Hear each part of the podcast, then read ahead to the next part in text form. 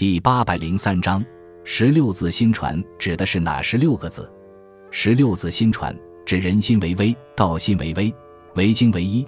允直觉中这十六个字，语出《尚书》大禹谟，其意思是人心危险而不可靠，道心十分精妙。领悟道心要精益求精，专心致志，不偏不倚地执行中庸之道。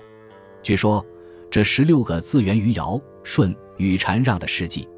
尧把帝位传给舜，舜把帝位传给禹的时候，所托付的都是如何治理天下与教化百姓的典则，而谆谆嘱咐、代代相传的就是这十六个字。